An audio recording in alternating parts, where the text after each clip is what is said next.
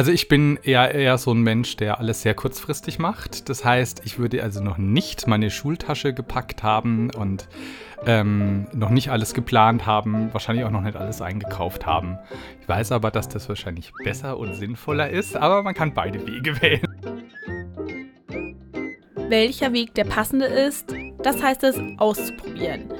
Die Aufregung vor dem ersten Schultag sei übrigens ganz normal, sagt Referent für Schulpastoral Thorsten Kneuer.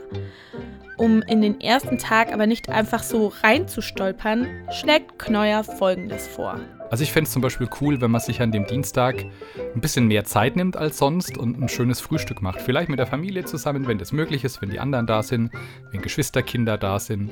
Ähm, dass man sich ein richtig schönes Frühstück gönnt, äh, um in diesen ersten Schultag zu starten. Manche SchülerInnen bekommen bei dem Gedanken an Mathe und Co. keinen Bissen runter. Die gute Nachricht? Schule ist nicht nur Lernen. Wird sicherlich den einen oder anderen Freund, die eine oder andere Freundin geben, die man jetzt länger nicht gesehen hat, sich auf die Person schon mal freuen. Vielleicht auch vorab äh, eine SMS schreiben, eine WhatsApp-Nachricht oder etwas oldschooler, eine Karte, wenn man das äh, noch rechtzeitig schafft ähm, und einfach sagen, ich freue mich auf dich. Und dann ist, glaube ich, da auch so dieses Aufeinandertreffen schon mal was ganz Cooles. Freundinnen wieder treffen und mit den Klassenkameraden die Pause verbringen, hört sich doch eigentlich gar nicht so schlecht an. Und spätestens am Nachmittag geht's dann ja auch schon wieder nach Hause. Zwar steht da bestimmt noch die ein oder andere Hausaufgabe auf der To-Do-Liste, aber ein bisschen Zeit bleibt bestimmt noch. Ich würde noch mal drüber nachdenken, was ich jetzt so in den sechs Wochen gemacht habe und was ich davon vielleicht in meinen Alltag retten kann.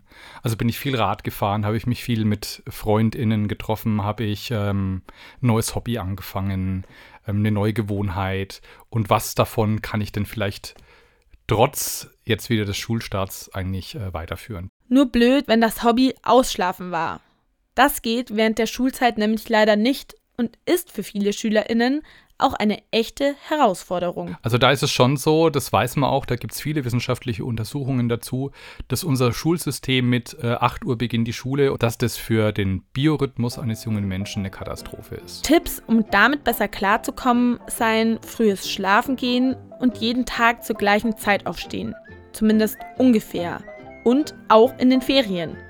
Denn alles, was dem Alltag Struktur gibt und eine Regelmäßigkeit gibt, ist immer eine Hilfe. Lichtblick für alle LangschläferInnen sind da die Herbstferien. Die starten nämlich auch eh schon wieder in sechseinhalb Wochen.